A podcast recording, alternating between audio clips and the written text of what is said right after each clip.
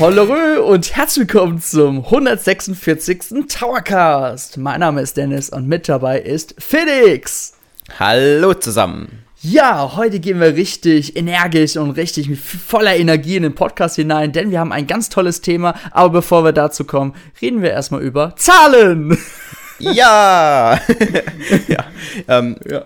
Ihr wisst ja, ähm, ich habe ähm, auch Nintendo-Aktien mir mal gekauft und deswegen habe ich immer so einen besonderen Blick drauf, was Nintendo denn für Zahlen präsentiert. Und jetzt gab es zuletzt die ähm, Quartalszahlen. Und ähm, ich fand es ganz interessant, da mal wieder einen genaueren Blick drauf zu werfen. Denn Dennis, was glaubst du denn, wie oft hat sich die Nintendo Switch jetzt bisher verkauft? Also wir sprechen hier von einem äh. Zeitraum seit äh, März 2017 bis Aha. Ende September. Uff, ähm, ich muss sagen, eigentlich lese ich mir alle Endtown-News durch, deswegen, liebe Redakteure von unserem Endtown-Team, wenn der gerade zuhört, dann tut's mir leid. ich, hab, ich bin eigentlich mal gar nicht so, ich bin gar nicht up to date momentan. Ähm, ich weißt du denn, wie oft sich die Nintendo Wii U verkauft hat? Nur mal, um, um so einen Einstieg zu finden. Ähm, müsste so 15 Millionen Einheiten gewesen sein, oder? Ja, gar nicht schlecht. Also es sind 13,56 ah, Millionen. Ja, komm. Ja, ja ist also es ist wirklich gut. Ja, und die Switch würde ich jetzt mal sagen, oh, entweder 50 oder 80. oh, das ist aber eine weite Spanne. ja, ich würde es einfach Nimm mal die sagen. Mitte, nimm die Mitte. Ich, nehm, ich sag 70, so. Sehr, sehr gut. Also es sind ähm, gewesen 68,3 yeah. Millionen verkaufte Aha. Einheiten. Und jetzt kommt ja auch noch das Weihnachtsgeschäft dazu. Das heißt, wir können bestimmt davon ausgehen, dass wir ähm, zum Ende des Jahres bestimmt schon bei 75 oder noch mehr Millionen mhm. verkauften mhm. Einheiten sind. Möglicherweise sind auch dann irgendwann die 100 Millionen gar nicht mehr so weit weg. Mhm. Und wir erinnern uns, bisher war die Nintendo Wii die einzige Nintendo-Konsole, also ähm, Heimkonsole, die öfter als 100 Millionen Mal verkauft wurde. Und wir wissen ja alle, was für ein Riesenerfolg die Nintendo Wii war. Und die hatte am Ende 101 Millionen verkaufte Einheiten. Okay. Bisschen drüber.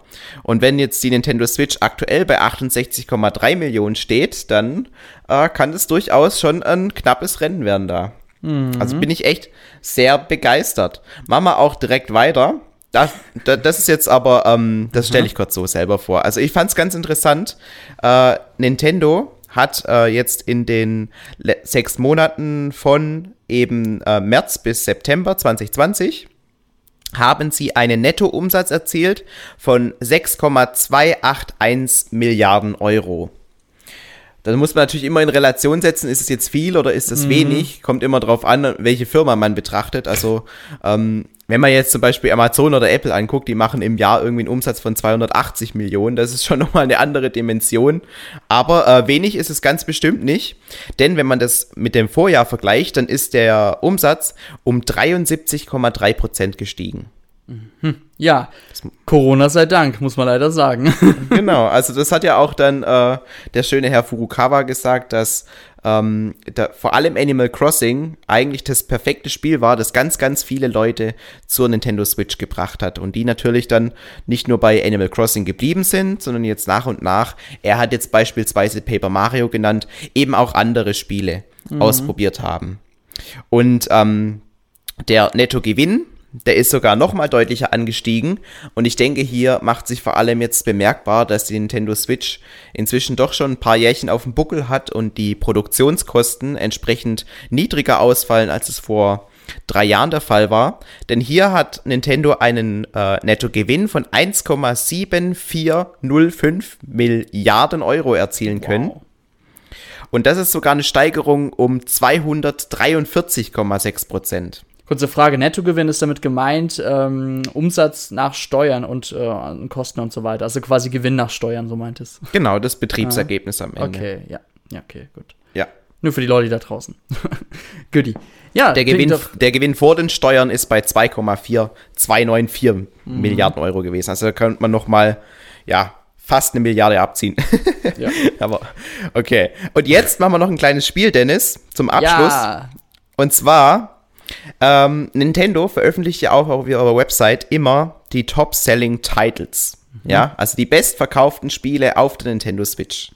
Und ich fand es ganz witzig. Ich lasse dich jetzt mal raten, was denn die besten Spiele sind. Du kannst auch gerne versuchen, ungefähr zu erraten, wie oft mhm. diese Spiele sich insgesamt oh. verkauft haben. Oh, okay. Aber wenn du die Reihenfolge schon einigermaßen hinbekommst, wäre das schon sehr stark. Boah, die Reihenfolge, das ist ein bisschen hart, oder? ich kann ja einfach mal ein paar Titel nennen, aber die Verkaufszahlen dahinter kann ich, glaube ich, jetzt nicht sagen. Aber ich weiß ja aktuell nur, das weiß man ja selber.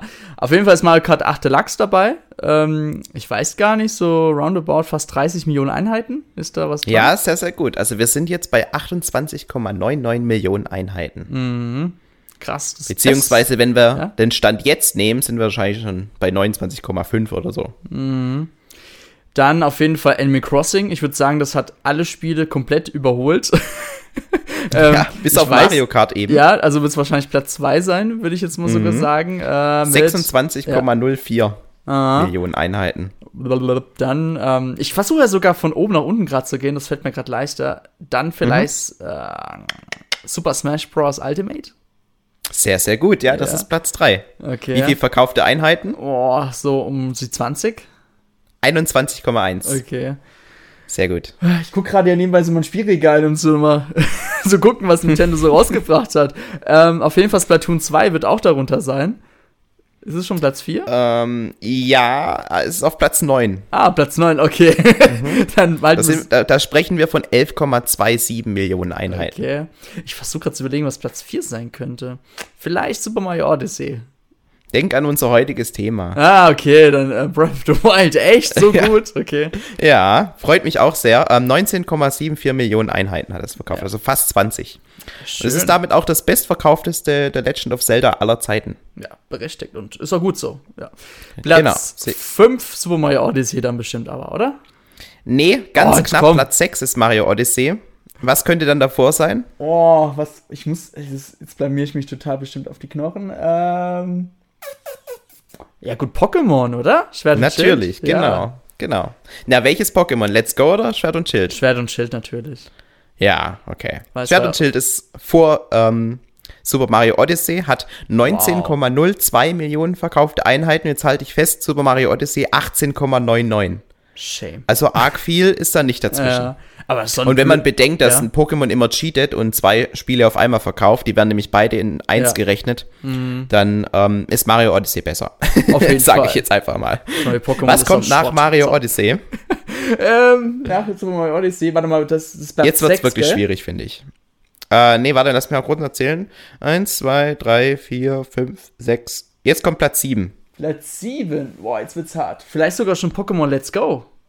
Genau, genau. Ah, okay. 12,49 Millionen. Also wir machen einen deutlichen Sprung nach unten. Von 18,99 sind wir jetzt bei 12,49. Und das ist eben Let's Go Eevee und Let's Go Pikachu. Und jetzt hast du noch zwei Spiele offen. Bin Also- ich gespannt, ob du auf die kommst. Die sind Ah. jetzt wirklich nicht einfach. Platz 8, Luigi's Mansion 3. Nee, ist nicht dabei. Ah, gar nicht dabei. okay. Leider. Leider.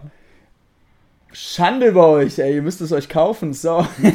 Also Ähm. Platz 8 hat sich noch 12,10 Millionen Einheiten verkauft. Oh. Und Platz, Platz 9 hattest du ja mit Splatoon 2. Gerade krieg ich einen Und Platz Tipp. Ist es, 10 ist noch unter 10 Millionen. ist es ein Port oder ein neues Spiel? Eines ist ein Port und eins ist ein neues Spiel. Ja, gut, dann würde ich auf jeden Fall sagen Donkey Kong Country Do Tropical Freeze auf Platz. Nee, nee, nee, nee, nee, nee. Das, das hat, glaube ich, sogar nicht mal 5 Millionen geschafft. Also, es ist nicht so gut. Okay, New Super Mario Bros. Äh, Deluxe, also U Deluxe. Ja, das ist unser Platz 10 mit 8,32 Millionen verkauften Einheiten. Okay, im Platz 8 ist was Neues. Mhm. Liebe User, ihr könnt jetzt mitraten. Dim, dim, dim. Ich bin gerade hier. Das ist gar nicht mal so. Obwohl, das wird bestimmt total einfach sein, wenn du es mir sagst.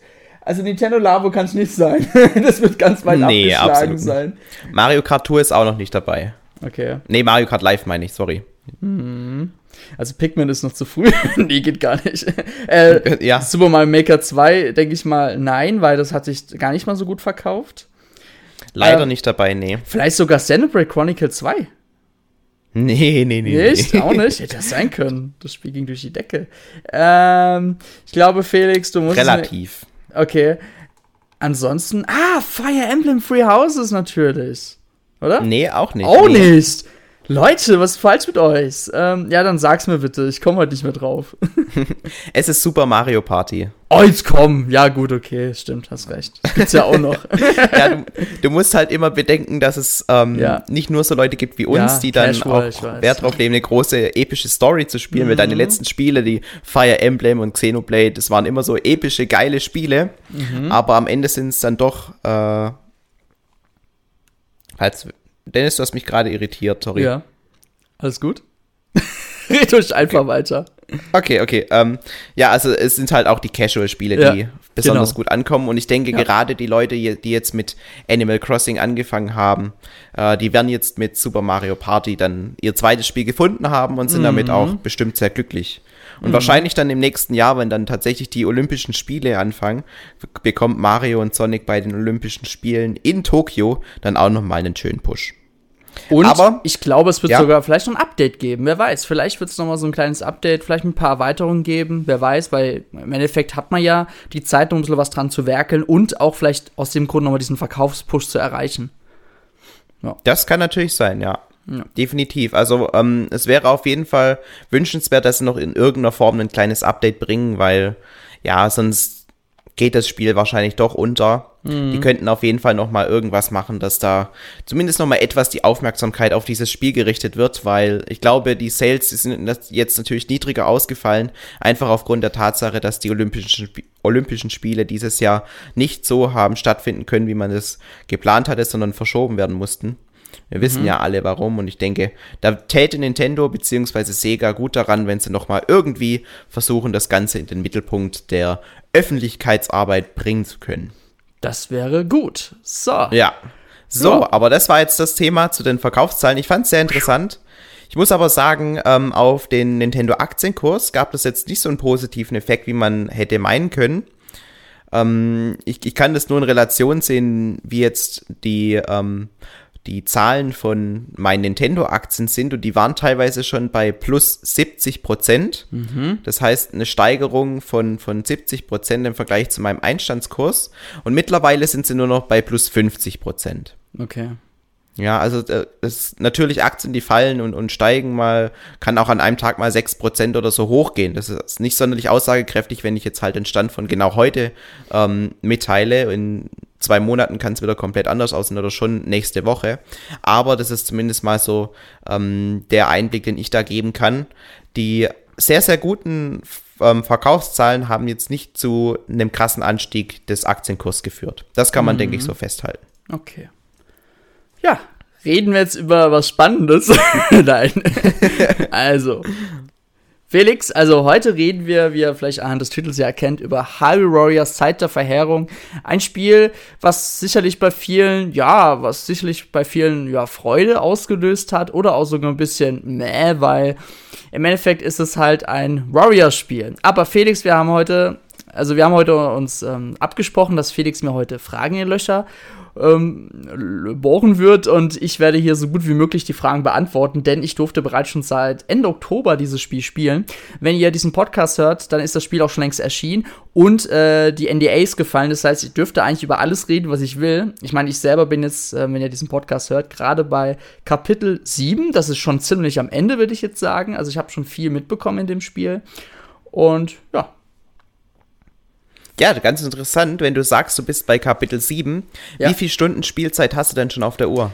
15 Stunden habe ich gerade auf der Uhr. Aber man muss halt wirklich zum Thema Zeit sagen, wenn ihr natürlich Breath of the Wild gespielt habt und die Story in komplettem Maße genießen wolltet und auch jedes, jede Ecke der Welt erkundet habt, dann werdet ihr sicherlich bei 100 bis 300 Stunden damit äh, um die Runden kommen. Plus bei diesem Spiel ist es wirklich so, ja, man kann auch wirklich sehr viel Zeit damit investieren, aber selbst diese 15 Stunden, sage ich mal, habe ich schon extrem viel gesehen in dem Spiel und es wird auch nicht mehr viel mehr dazukommen. Ich würde sogar noch vermuten, vielleicht gerade so 5 Stunden, wenn überhaupt, und das war's dann auch. Hm, okay, das ist ja schon mal ein Unterschied zu Hyrule Warriors, weil das war Fall. ja sehr, sehr lang. Also so, ein Kumpel ja, genau. von mir auf der Arbeit, der hat, glaube ich, schon 300 Stunden oder so in das Spiel investiert wow, okay. und hat, hat immer noch nicht alles gesehen. Mhm.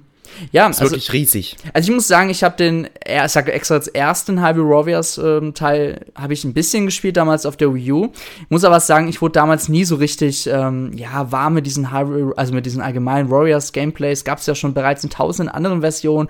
F äh, wenn man mal im Nintendo Universum schauen, gibt es ja auch ein Fire Emblem Warriors. Ähm, das habe ich auch ein bisschen gespielt. Aber an sich hat immer so ein bisschen was gefehlt, weil ich fand auch die Story an sich immer sehr, hm, naja, immer sehr doof, muss ich jetzt mal sagen. Und bei Harvey Warriors hat mich das halt auch nicht so richtig mitgerissen. Aber bei ähm, Zeit der Verheerung, da haben sie natürlich etwas gemacht, was natürlich den Nerv trifft, gerade von den Breath of the Wild Fans. Und ähm, da ich will nachher noch ein bisschen mehr dazu was sagen. Aber das ist genau das, was ich in einem Spiel unglaublich sehr mag. Es pusht einem. Es gibt einem diese Langzeitmotivation. Das lässt auch ein bisschen dieses sehr repetitive oder ähm, eintönige Gameplay außen vor sondern man denkt, man, man hat ja auch die Story gut in den Gameplay eingebunden. Es gibt immer wieder Dialoge zwischen ähm, Zelda, äh, Mifa oder Impa und so weiter. Und genau, und das wird halt alles sehr gut auch in das Gameplay eingebunden. Natürlich gibt's auch wie immer diese, ja, so Welten, die sind so ein bisschen verwinkelt und dann gibt's hier ein Schloss und dann muss, gibt's eine Festung, dann muss man die verteidigen und dann gibt's die Vorposten, die muss man erobern und muss man auch wieder, man muss auch aufpassen, dass sie nicht wieder erobert werden von den Gegnern. Genau, und im Endeffekt ist das immer noch ein Warrior-Spiel, aber meiner Meinung nach viel klüger in einem Zelda-Spiel verpackt. Und ähm, ist es auch klüger verpackt als jetzt Hyrule Warriors? Also gibt es schon vergleichsweise mhm. mehr Zelda-Elemente, die man in, ins Gameplay eingebaut hat?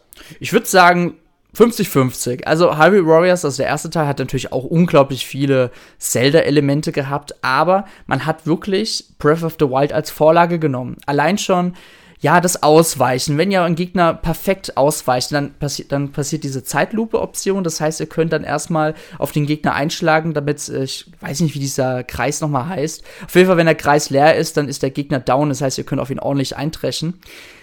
Ähm, gibt es was ja zum Beispiel im Breath of the Wild ja auch so ähnlich war, gibt es auch wieder hier in ähm, Harvey Warriors Zeit der Verheerung, was natürlich cool ist. Und allein auch das Menü. Das Menü ist für mich das perfekte Beispiel einfach hier in diesem Spiel es ist wirklich eins zu eins wie aus Breath of the Wild, plus halt natürlich im Harry Warriors Universum.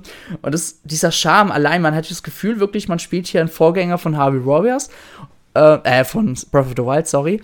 Und natürlich wissen wir ja alle, vor 100 Jahren gab es halt den großen Krieg, als Ganon, ähm, also die Verheerung von Ganons, als das Land Hyrule ähm, quasi attackiert hatte und auch die Monster, als auch die Wächter beeinflusst hatte und ja, das Schloss Hyrule angegriffen hatte. Genau, und ähm, ich bin gerade kurz ein bisschen rausgekommen. Nein. Ähm, ja, im Endeffekt ist es einfach dieser Charme und wie gesagt, die Story an sich, also ich kann gleich noch was, was zur Story sagen, einfach zu erfahren, was eigentlich wirklich vor den Geschehnissen so war, das macht schon Bock. Also das, wie gesagt, das ist eine große Langzeitmotivation.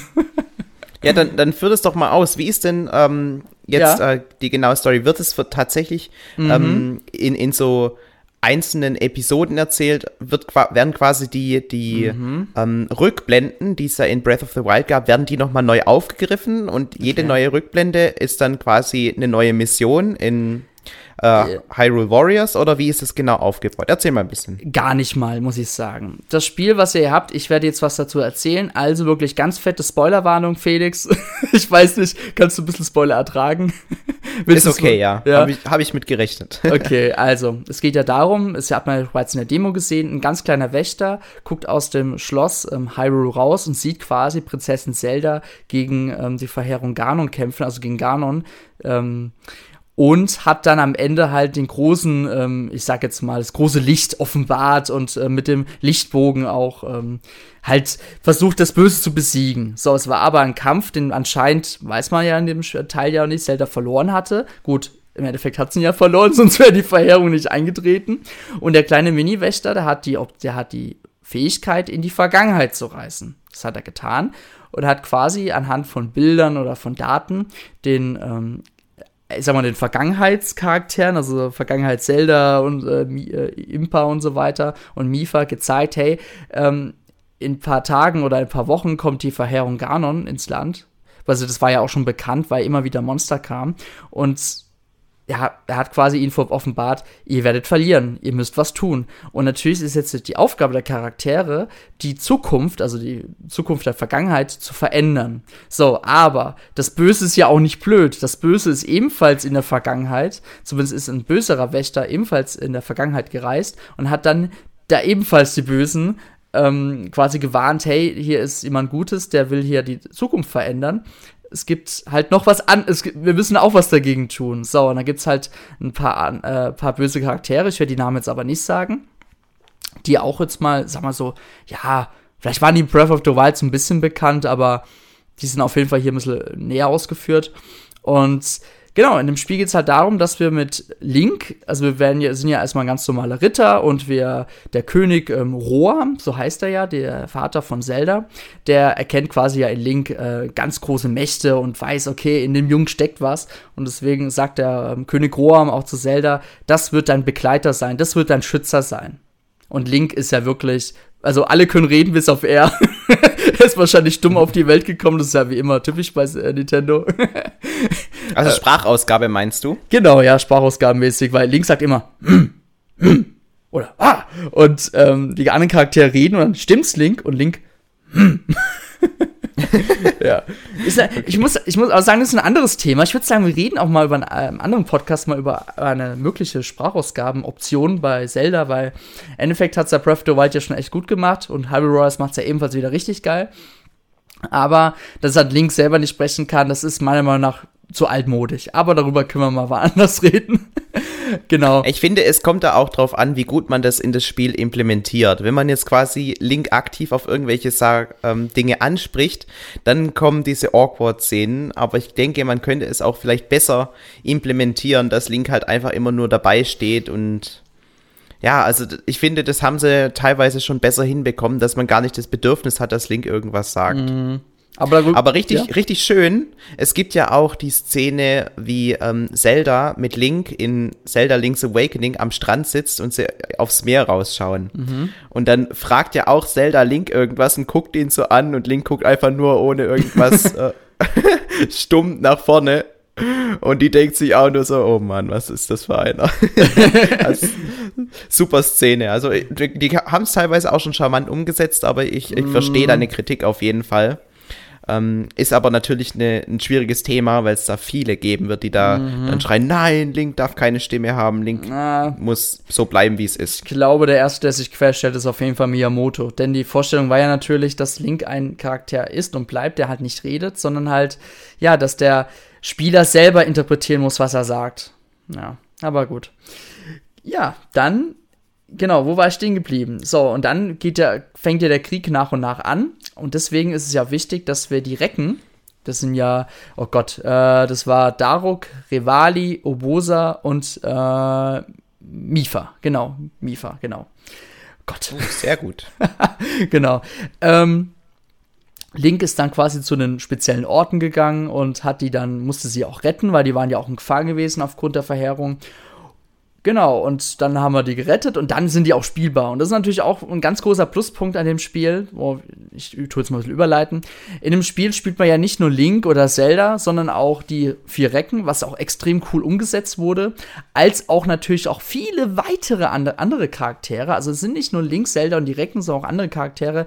Ähm, ich will noch einen weiteren als Beispiel nennen, zum Beispiel Impa. Die, ich glaube, Impa war ja diejenige, die im Breath of the Wild ähm, man in diesem einen Dorf ja noch getroffen hatte. Ich glaube, die war ja auch sehr alt dann gewesen. Hoffe ich, dass es so war. Guti. Impa ist doch auch die, die diese, ähm, die in The Legend of Zelda ähm, Skyward Sword, da diese, diese, ähm, die immer nur da sitzt und, und ihre Haare so hin und her schwingen wie so eine riesige Uhr. Mhm. Erinnerst ja. du dich? Ja, schon ein bisschen, ja. Genau. By the way, ich habe gerade mal kurz ja, auf Google geguckt. Ja, also, ich, sorry, ich komme manchmal ein bisschen den Namen bisschen, äh, durcheinander. Aber Impa ist wirklich die alte Frau in Breath of the Wild, die in diesen, ja, ich sag mal, diesen japanischen Häuschen, sage ich mal, sitzt, ne? Und, ähm, und halt da Link immer so irgendwelche Weisheiten erzählt. Aber sie weiß, denke ich mal, schon, wer das ist. Aber ja. Genau. So, genau dann. Aber es, ja? wenn, wenn du das jetzt so erzählst, ich finde es extrem spannend, dass die quasi ähm, bei der Entwicklung sich bewusst waren, hey scheiße, das Ergebnis von dem Spiel, also was am Ende in der Story rauskommt, mhm. das können wir ja so nicht mehr verändern und jeder weiß es, weil jeder Breath of the Wild gespielt Fall. hat. Mhm. Und, und jetzt haben sie sich das quasi zur Prämisse genommen und haben das Ende schon mal ganz am Anfang im Spiel gezeigt mhm. und reisen jetzt aber trotzdem nochmal in der Zeit zurück, um eben diese Dinge, die am Ende von in dem Intro quasi, die da geschehen, mhm. um die dann irgendwie noch, noch mal zu verändern. Also die Herangehensweise mit der Tatsache, dass jeder das Ende von der Geschichte schon kennt, die finde ich eigentlich unfassbar clever. Mhm. Also ich muss sagen, es gab auch, ich habe schon bereits im Endtower-Team so ein paar Stimmen gehört, viele finden, alle hätten auch gesagt, ja, es wäre eben auch blöd, dieses äh, Was wäre, wenn Szenario eintretet. Also was wäre, wenn, wenn die Vergangenheit jetzt geändert wird. Und ich muss sagen, ich wurde jetzt im Verlauf des Spiels ähm, sogar stellenweise ein bisschen überrascht.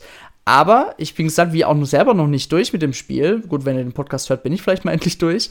Und ich habe das Gefühl, ich weiß, ist jetzt nur meine Vermutung, aber vielleicht passiert ja doch wieder was Unerwartetes, dass es halt doch wieder dazu kommt, ne? Aber das ist etwas, das weiß ich selber noch nicht und das wäre natürlich schon, wenn, wenn äh, Koei Tecmo, sage ich mal, die haben das Spiel hauptsächlich entwickelt, es so gut verpackt hat, dass es jetzt einfach doch so wie eine Art äh, so äh, Wow-Moment gibt, das wäre schon ziemlich nice. Aber ich sag noch eine Sache, ja. Das ist eigentlich auch ein mega Spoiler. Also, wenn ihr jetzt äh, hört einfach nicht hin, wenn ihr keinen Bock habt, aber ich finde einfach den Moment, als man die ähm, Vorfahren der Recken, also quasi ähm, Sidon, Yunoba, Teber und Richo, die man ja aus Breath of the Wild ja kennt, die tauchen halt auch in dem Spiel auf. Und das ist halt dann auch schon ziemlich krass, so wie sie eigentlich auch aufgetaucht sind. Und es eigentlich dann immer so entschlüsselt wird, wie das eigentlich zustande kommt, ohne euch jetzt da großartig Spoiler zu erzählen. Ähm, obwohl es jetzt schon ein fetter Spoiler war. Aber es ist halt schon echt krass gemacht, weil Koei stand vor einer großen Aufgabe. Okay, wir können natürlich hier direkt ein Spiel mal machen, aber ähm, wir müssen natürlich versuchen, dass wir vielleicht noch mehrere Charaktere zum Spielen äh, zur Verfügung stellen. Und ich finde, Koei Tecmo hat das ziemlich klug gemacht, indem sie einfach gesagt haben, ja, äh, es passiert das und das in der Story und dann gibt es da halt ebenfalls zum Spielen. Und es macht aber halt auch Sinn in der Story. Und dann ich meine, klar, im Endeffekt, wenn jetzt der kleine Wächter sagt, er kommt aus der Zukunft, dann denken die nicht so, wie du, wie, wie schaffst du das, aus der Zukunft herzukommen? Ähm, die nehmen es einfach so hin, um es mal so zu sagen. Ne? Die sagen, oh, okay, kommst aus der Zukunft. Was, da passiert das? Okay, dann müssen wir was dagegen tun. Und mehr ist es nicht. das ist ja wie im echten Leben. Ach, wieder genau. einer aus der Zukunft. ja. Genau, und die wissen ja auch alle, ich meine, das weiß man ja schon anhand von Breath of the Wild, ähm, die Verheerung Ganons ist ja quasi am 17. Geburtstag von Zelda eingetreten. Und ist aber in dem Spiel tatsächlich, also von Harry Royce, ein bisschen anders verlaufen, um es mal so zu sagen. Aber wenn ihr, wenn ihr das 1 plus 1 zählen könnt, ich habe euch ja vorhin gesagt, die Bösen, die Gegner wissen ja auch, was in der Zukunft passiert ist und sie wissen ja auch, was die Guten wissen. Und deswegen, ja. So, Felix, das war schon ziemlich viel äh, Monolog ja, von mir. Ja, ich glaube, jetzt müssen, jetzt müssen wir aber auch ein bisschen aufpassen, dass ja. wir mit der Story nicht mhm. zu weit gehen. Deswegen sage ich nicht auch nichts mehr zur Story. So. Gen genau. Ähm, vergleichen wir doch einfach mal nochmal das Gameplay. Ja. Weil The Legend of Zelda Breath of the Wild, das hat ja ein sehr entschleunigtes Gameplay. Und mhm. man hat zum Beispiel auch die Möglichkeit, die ganzen Sachen, die man findet, dann irgendwie an einer ähm, Stelle sich zusammenzukochen und, und kann dann verschiedene Rezepte ähm, sich zubereiten, die dann einen heilen. Mhm. Dieses Entschleunigte fehlt ja komplett bei einem Hyrule Warriors, wo man ständig irgendwo hinrennen muss, dass einem die Basis nicht wieder zurückerobert wird, die man gerade noch von Tausenden von Schergen befreit hat. Wie funktioniert das ähm, Ganze denn, wenn du meinst, dass das Menü dasselbe ist, denke ich mal auch, dass man auch viele mhm. Sachen wieder einsammeln kann und so. Erzähl mal da ein bisschen was drüber. Okay, also, ich muss mal kurz überlegen, wie ich das jetzt ganz einfach erkläre. Ich fange erstmal beim Gameplay an. Auf die Weltkarte komme ich nachher. Das Gameplay ist ja so gemacht, ihr kämpft euch durch tausende Gegner natürlich durch, wie ihr halt ein Warrior-Spiel halt so eben ist. Ihr metzelt hier, ihr metzelt dort. Und natürlich sammelt ihr auch Gegenstände ein. Die Gegenstände könnt ihr aber nicht im Spiel währenddessen verwenden, bis auf wenige Ausnahmen. Es gibt ja Ihr könnt ja zum Beispiel die Fähigkeiten vom Schika-Stein nutzen. Das ist ja die Bombe, das ist der Magnet, das ist ähm, die Stasis. Also wenn es ja der Gegner sich kurz einfriert, also quasi kurz, ähm, also sich nicht bewegt. Und dann gibt es ja noch diese Eisblock-Methode und das ist im Endeffekt so eine Art, ja, Blockade für, damit der Gegner dich nicht angreifen kann.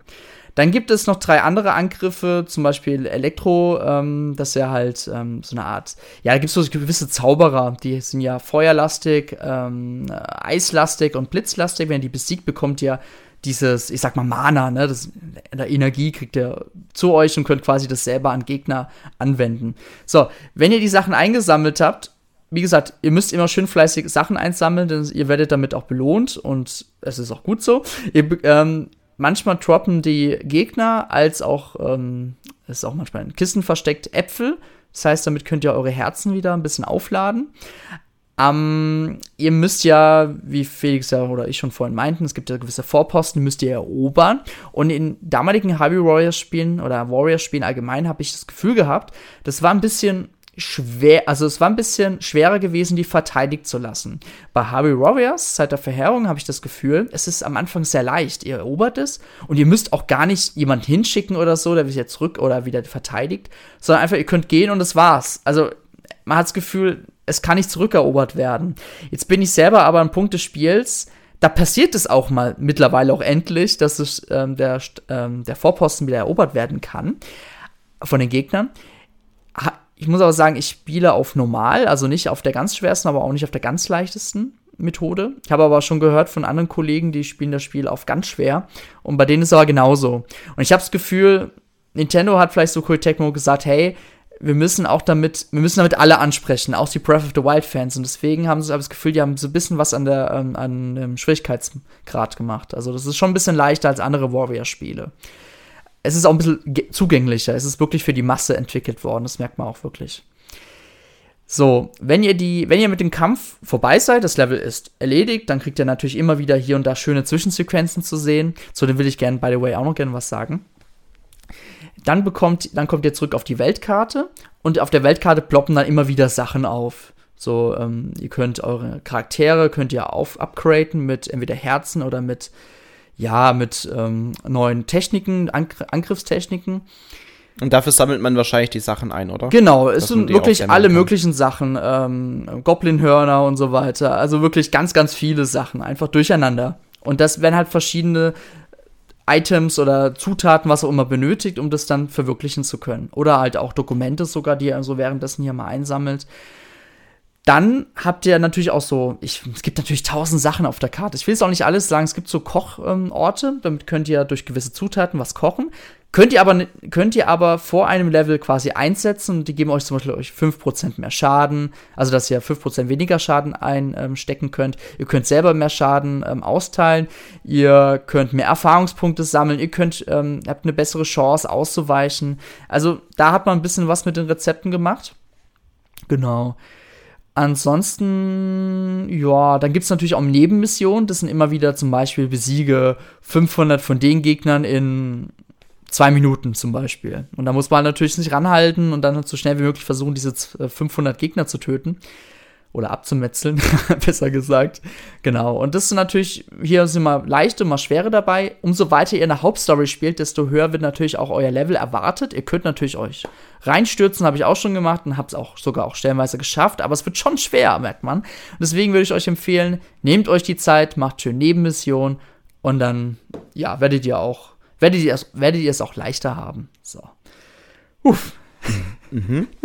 ähm, das, das, das Gameplay von dem normalen Zelda ist ja auch ähm, sehr facettenreich. Also man ja. hat mal die Kampfpassagen, mhm. aber dann werden die auch wieder unterbrochen mit Erkundungspassagen. Dann gibt es irgendwelche kleinen Minispiele. Dann gibt es wiederum Rätsel, die man lösen muss. Mhm. Ähm, und bei einem typischen Warriors-Spiel, da beschränkt sich das Ganze ja hauptsächlich darauf, dass man ähm, so schnell wie möglich so viele ja. Gegner mhm. ähm, beseitigt. Gestaltet sich das nicht relativ schnell irgendwie monoton. Also das war mhm. immer mein Problem mit den Warriors-Spielen, dass ich so gefühlt nach zwei Stunden gedacht habe, ja, jetzt will ich eigentlich was anderes mal erleben, als ständig auf die Gegner drauf zu dreschen. Und das war auch der Grund, warum ich mit diesen, mit diesen Spielen nie so viel habe anfangen mhm. können. Also ich habe ja vorhin schon gesagt, klar, es ist monoton und repetitiv. Also es ist wirklich immer noch Warriors, aber halt ein bisschen zugänglicher. Also zum Beispiel, wenn ihr einen gewissen Vorposten erobert habt, ihr, wird zum, ihr kriegt ein nächstes Ziel. Ihr kriegt ja immer auf der Karte Ziele. Die sind immer gelb markiert, da geht ihr hin und erledigt das. Das heißt immer einen großen Gegner ähm, ja, zu besiegen, zum Beispiel. Ähm, das sind die, die großen, das sind die Leunen zum Beispiel.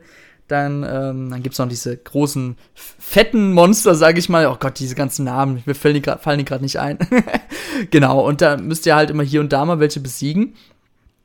Ansonsten Rätselpassagen gibt's keine. Also es ist kein, kein Zelda-Gameplay irgendwie drin. Ähm, ja, sonst, ansonsten wird es ab und wie, zu. Wie, wie sieht es ja, denn sorry? mit der er Erkundung ja, genau, aus? Ja, genau, Erkundung. Kann man denn genau. so Geheimnisse entdecken? Also es gab ja zum Beispiel mhm. in, in Zelda sehr prominent die Krogsamen und da genau. konnte man ja auch schon ein bisschen was von sehen, ne? Ja, genau, ja. Darauf wolltest du hinaus, ne? also wenn, wenn ihr natürlich einen Vorposten erobert habt und ihr habt die Zeit, dann könnt ihr natürlich hier und da mal die Ecken erkunden und könnt zum Beispiel Krogsamen oder die Krogs erkunden, ja. Da gibt es zum Beispiel so gewisse, gibt es ja diese ich sag mal, da guckt ja der Kopf raus mit so einem kleinen Drehrädchen und dann gibt's, dann gibt's eine Aktionstaste, Fragezeichen, Fragezeichen, Fragezeichen, drückt er drauf und dann kommt der Krocksam raus und er sagt Hallo! Ja, und davon könnt ihr natürlich in der Welt wieder Dutzende finden. Ähm, ist persönlich aber nicht mein Hauptanliegen, die alle zu finden, war bei Breath of the Wild auch schon nicht so, muss ich sagen. Das motiviert mich einfach null, diese 600 waren es damals, oder? Die 600 900. Oder 900, oh Gott. Ja, noch, noch schlimmer zu finden. Ganz furchtbar, wer sich das ausgedacht hat, der gehört geköpft, sorry. ähm, genau. Ja, es war ja, glaube ich, also das hat ja der Anuma dann auch gesagt, es war nie ähm, das Ziel, dass die Spieler dann alle von diesen äh, Krogsamen finden, mhm. sondern sie wollten genug in der Welt verteilen, dass man ähm, die Upgrades auch so ähm, zumindest die, die ersten Upgrades auch so, ohne dass man jetzt aktiv danach suchen müsste, ähm, sich zusammen mhm. sammeln kann. Ja, mhm. also und, und deswegen gibt es auch nicht diese Karte am Ende, die irgendwie dann sagt, okay, in dem Gebiet hast du noch ähm, 13 Krogsamen zu sammeln und da guckst du vielleicht mal da, das sind auch noch mal zwei, sondern ähm, das ist ja relativ äh, kryptisch gewesen und man konnte nur die Krogsamen sehen, die man schon gefunden hatte. Mhm. Für, für mich als jemand, der tatsächlich alle Krogsamen gesammelt hat, oh war es natürlich scheiße, aber wortwörtlich. ja, ja, stimmt. Aber da, da, da, gehen wir nicht weiter drauf ja, ein. Ja. Ähm, aber es gibt zum Beispiel jetzt für Breath of the Wild, für die, die das vielleicht noch machen möchten, es gibt im Internet auch so eine Interactive Map. Mhm. Da kann man quasi alle Gegenstände, die man schon gesammelt hat, einfach auf so einer Karte abhaken und dann verschwinden die aus dieser Karte. Und ich hatte dann einfach am Ende mein iPad auf dem Schoß und habe dann einfach die ähm, Krogsamen abge abgesamt, gefarmt, muss man fast schon sagen, mhm. die ich halt noch nicht äh, gefunden hatte. Also da gab es schon Mittel, äh, wie man sich da behilflich ja, ähm, sein konnte. Die, Allerdings, ja. Ja. Wo die, wo du ähm, wie, Ja, sorry, sag, ja. es wäre natürlich trotzdem schöner gewesen, wenn das schon im Spiel drin gewesen wäre. Bei Assassin's Creed zum Beispiel gab es ja dann auch irgendwann den Punkt, dass man zum Beispiel die Standorte der Federn oder sowas genau, ja. ähm, sehen konnte. Oder ähm, auch sehr bekannt bei, bei Metroid Prime.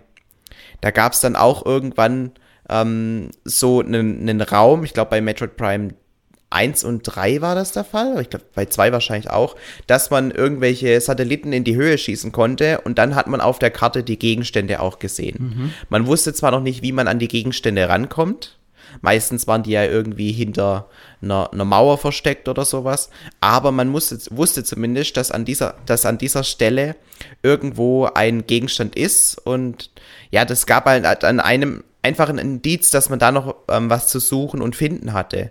Ja, das ist eine Sache, die ähm, ich eigentlich im, ähm, im Spiel nach dem Hauptspiel, also nach der Story, solche Sachen begrüße ich einfach, um einfach ähm, den Leuten noch die Möglichkeit zu geben, ähm, weiter sich in der Welt ähm, zu begnügen, ohne aber dabei das Gefühl zu haben, dass man seine Zeit verschwendet. Mhm. So, ja, also ich muss sagen, ich muss das ganz ehrlich gestehen, ich weiß jetzt nicht, was die Krux-Samen in dem Spiel in Harry Warriors jetzt machen, aber man kriegt auf jeden Fall irgendwas, ja.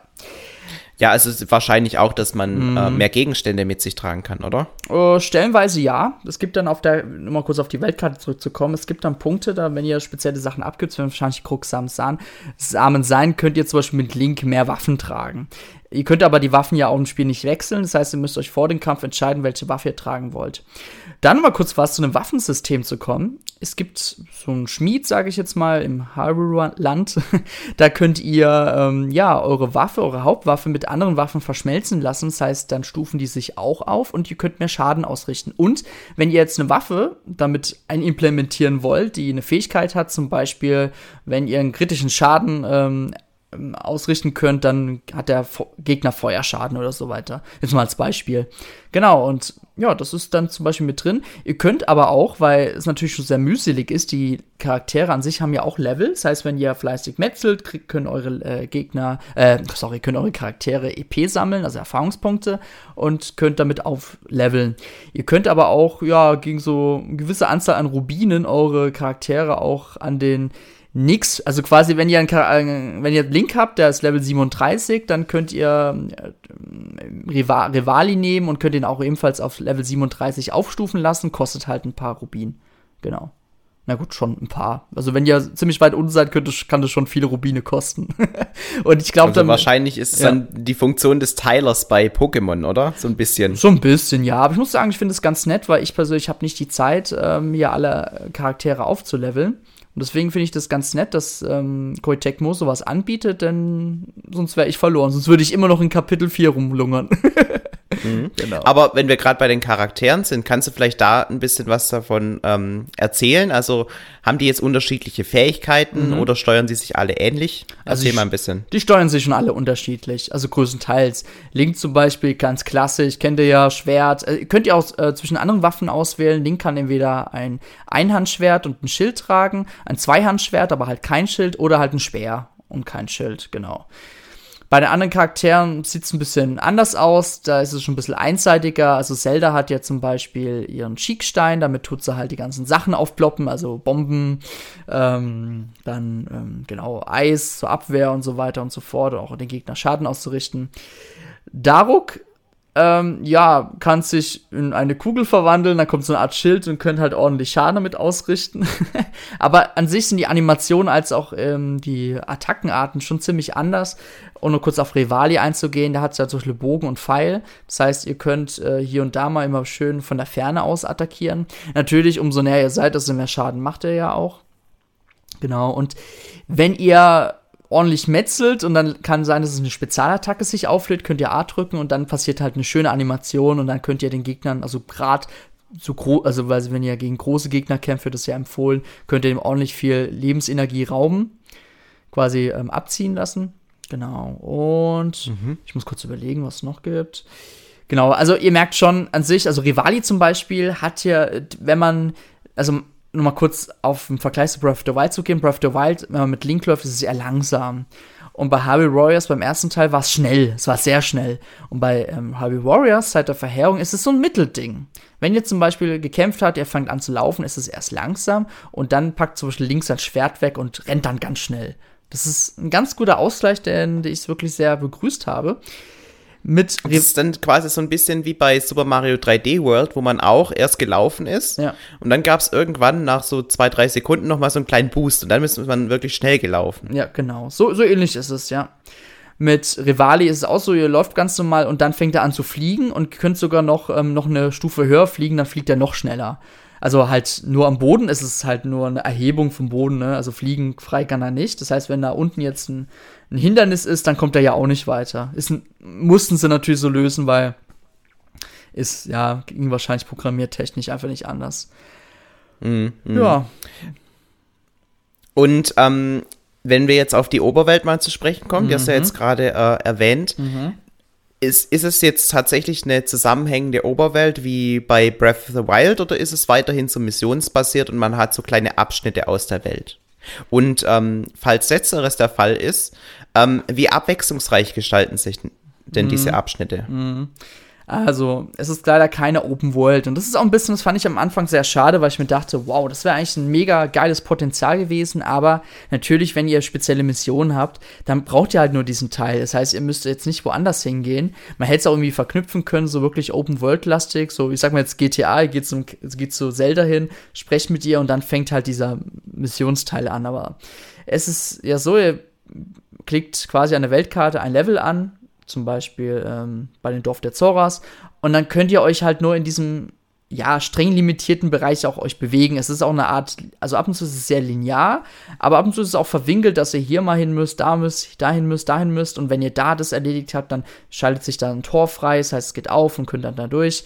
Es ist schon sehr strukturiert und auch sehr übersichtlich gemacht, denn ja, wäre es sehr Open World gewesen, ich glaube, das wäre ein großes Durcheinander geraten. Ansonsten, wenn man ansonsten auch das Erkunden der Welt, das ist ja auch nicht wie bei Breath of the Wild. Ihr könnt da nicht einfach einen Berg hochklettern, ihr seid immer auf dem Boden gebunden und ihr könnt zwar hier und da mal einen Wandsprung machen, aber das war es halt dann auch. Also es ist dann wirklich dann pures Warriors Gameplay, aber halt so ein Breath of the Wild Charme verpackt.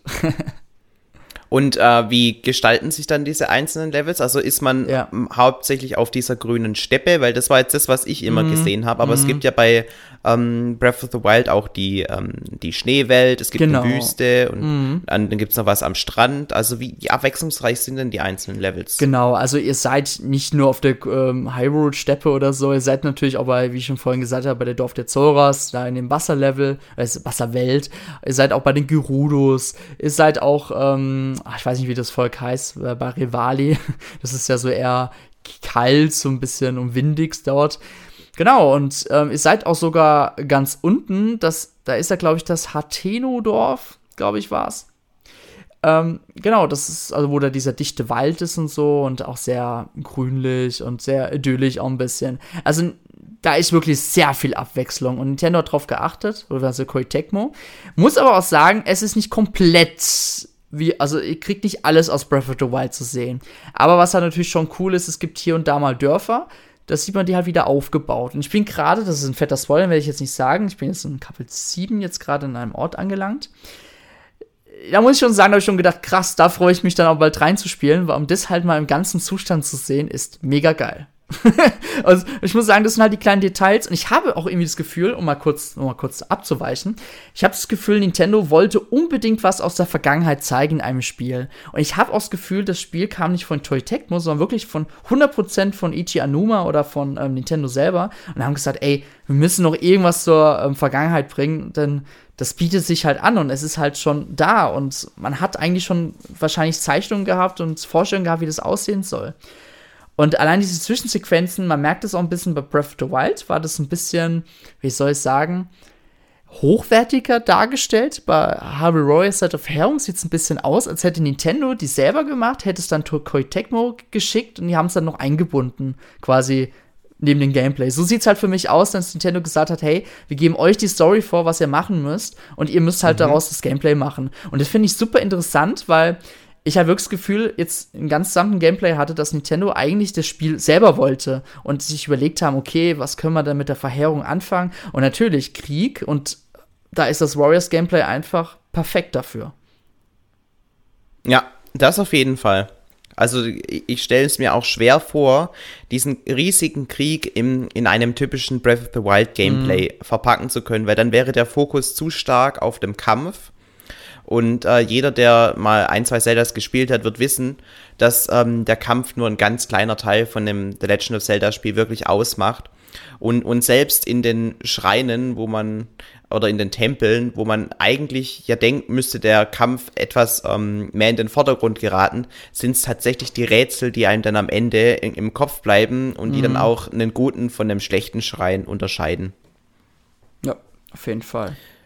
So, Boah, aber jetzt haben wir schon viel. einiges, ja, jetzt haben wir einiges über ähm, Zeit der Verheerung geredet. Mhm. Ich würde dich jetzt noch bitten, ähm, vielleicht ein kleines Fazit zu ziehen. Du bist jetzt vielleicht noch nicht ganz am Ende, ja. aber es ist ja so, dass Nintendo jetzt in den letzten Jahren immer mehr seine Marken und seine Franchises öffnet und auch mal andere mhm. Entwickler Hand anlegen lässt. Ich meine, ein gutes Beispiel ist zum Beispiel ähm, Mario plus Rabbids Kingdom Battle. Ja. Das kam ja von Ubisoft. Dann speziell bei The Legend of Zelda gab es noch das Cadence of Hyrule.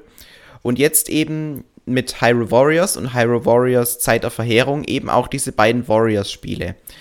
Ähm, erstmal dein Fazit zu ähm, Hyrule Warriors Zeit der Verheerung. Dann können wir vielleicht noch ähm, die Meinung daraus zu der leicht veränderten Herangehensweise, dass sich Nintendo da ein bisschen offener zeigt. Mhm. Also, wenn ihr ganz, ganz, ganz großer Breath of the Wild Fan seid, dann kommt ihr eigentlich sogar wirklich im Spiel fast nicht drum herum, außer ihr denkt euch, okay, das Warriors Gameplay ist überhaupt nichts für mich. Dann kann ich auch verstehen, wenn ihr sagt, ihr schaut euch das ganze Gameplay auf YouTube an, inklusive natürlich den Zwischensequenzen. Dafür holt man sich eigentlich das Spiel. Aber ich finde gerade die Story ist einfach, ich würde schon fast sagen, dass das Sto äh, wirklich am meisten storybasierte Warrior-Spiel ever, was wahrscheinlich Koei Tecmo sowieso entwickelt hat. Ich, ich habe jetzt eigentlich gefühlt nur 1, 2, 3 gespielt, aber ich behaupte es einfach mal. nee, okay. nee, nee, weil es wirkt halt einfach brutal storybasiert und diese Langzeitmotivation, wie ich vorhin meinte, kommt ja auch daher, dass man ja die Story unbedingt wissen will, wie es weitergeht. Und es wurde ja auch im Gameplay selber verpackt. Wenn ihr selber Harry Royals gespielt habt und dachtet so, oh, hm, mit komme ich jetzt überhaupt nicht zurecht. Ich würde sogar sagen, probiert die Demo aus. Wenn ihr da mer merkt schon, wow, ich komme da eigentlich ganz gut rein, dann seid ihr sogar richtig dafür, weil das Spiel wird auch nicht allzu schwerer. Klar, jetzt am Ende muss man sich dann schon ein bisschen aufraffen, aber das ist natürlich auch die Herausforderung, die will man ja noch gerne heutzutage in Spielen haben. nee, aber aber wirklich, die Demo ist wirklich der Entscheidungsgrund, ob ihr das Spiel euch holt oder nicht. Ich selber hatte mega viel Spaß damit und ich liebe dieses Spiel und ich werde auch wahrscheinlich auch noch hier und da ein paar Nebenmissionen auch noch nebenbei, wenn ich das Spiel dann durchgespielt habe, machen. Ich muss sogar sagen, ich würde mir sogar noch gerne einen zweiten Teil wünschen, aber gut, das geht jetzt natürlich dann schlecht. nee, aber wenn ihr wirklich Breath of the Wild liebt und auch die Zwischensequenzen und mehr davon haben wollt, weil daran wurde, ich finde, bei Breath of the Wild wurde man schon süchtig danach, wenn man dann mal so eine Erinnerung dann so abrufen konnte, dann hat man die Zwischensequenz mit den ähm, Synchron, äh, Syn also quasi Sprachausgabe gesehen. Das war schon extrem geil und ich finde, bei ähm, äh, Age of Calamity, also quasi Zeit der Verheerung, wird man damit halt überhäuft und das ist halt, oh, so geil. um es mal kurz so zu sagen. Also ich muss sagen, ich bin dankbar, dass Eiji Anuma und ähm, Nintendo sich dafür geöffnet haben, denn ja, wegen mir kann das öfters so laufen, aber gut, Nintendo ist ja sowieso schon bekannt, dass sie sich seit Jahren sich öffnen. Das liegt auch ein bisschen, wahrscheinlich auch ein bisschen an dem Wii U, ähm, Massaker, sag ich jetzt mal, wo die Marken halt eher, ja, ein, eher ein schlechtes Image dann auf einmal hatten und dann, ja, und man wollte halt einfach, dass auch die Massen, also gerade die Jüngeren, auch wieder mehr zu Nintendo finden. Genau, so. Gut. Ja, ich denke, der Hauptgrund wird einfach sein, dass Nintendo daran interessiert ist, regelmäßig neue Spiele rauszubringen. Und ich mhm. glaube, Aonuma hat auch mal gesagt, dass sie von nun an jedes Jahr ein neues Zelda bringen können, äh, bringen wollen. Ja. Und Nintendo ist halt einfach nicht in der Lage, jedes Jahr ein komplett neues Zelda zu entwickeln. Sie schaffen zwar mit Hilfe von Remakes tatsächlich relativ häufig ein neues Zelda zu bringen. Wir hatten ja jetzt im letzten Jahr auch Link's Awakening zum Beispiel. Mhm. Allerdings ist es trotzdem noch äh, zu wenig, um quasi jedes Jahr ein Zelda garantieren zu können. Und das ähm, ist aber eins der Ziele von Nintendo, weswegen sie sich hier auch ein bisschen weiter öffnen, weil sie natürlich auch durch diese Franchise-Weitergabe daran ähm, trotzdem verdienen, ja, und das Franchise damit auch weiter am Leben erhalten. Und es, es spricht ja auf den ersten Blick auch erstmal nichts dagegen, wenn man ähm, sein eigenes Franchise ein bisschen öffnet, solange halt man damit keinen Image-Schaden verursacht. Sprich, es muss schon ein gewisses Level an Qualität vorhanden sein, damit äh, die Marke der Legend of Zelda nicht in den Dreck gezogen wird. Hm. Und wenn ich jetzt seine Ausführungen so gehört habe, dann ist diese Qualität auf jeden Fall vorhanden. Allerdings ist es schon sehr speziell Sprich, man muss ähm, wissen, worauf man sich einlässt, aber wenn man eben durch diese Demo sagt, ja, also ich, mir macht das Gameplay Spaß, da möchte ich mehr erfahren, dann kann man auch wenig falsch machen. Verstehe ich das so richtig? Ja, das stimmt, ja.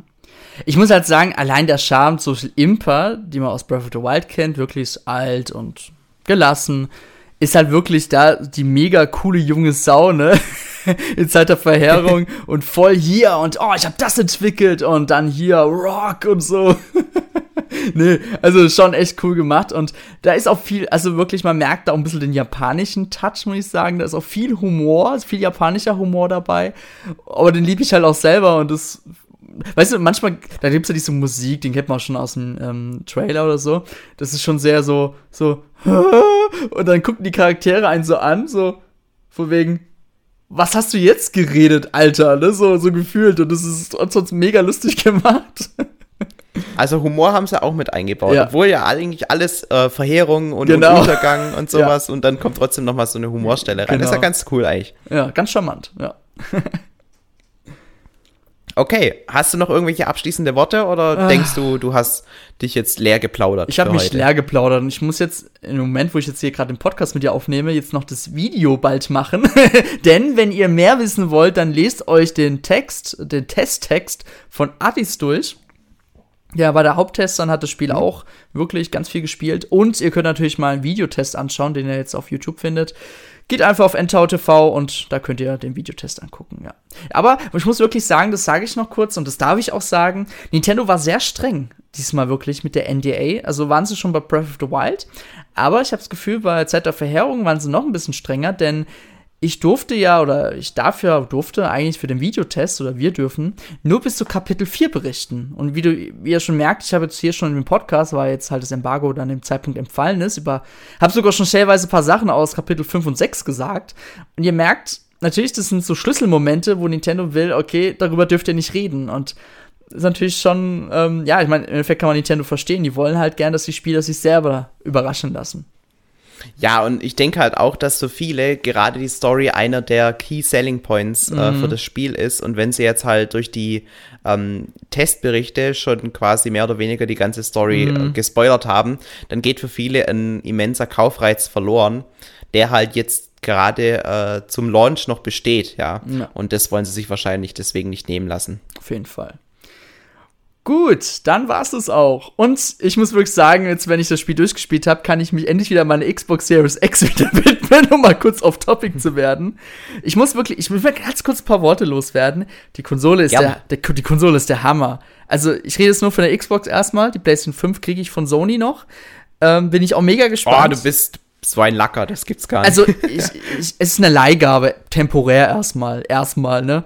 Aber die Xbox Series X, meine Güte, die ist, ich muss sagen, die ist auch schon echt groß und breit und ähm, ist aber mega sexy, ja.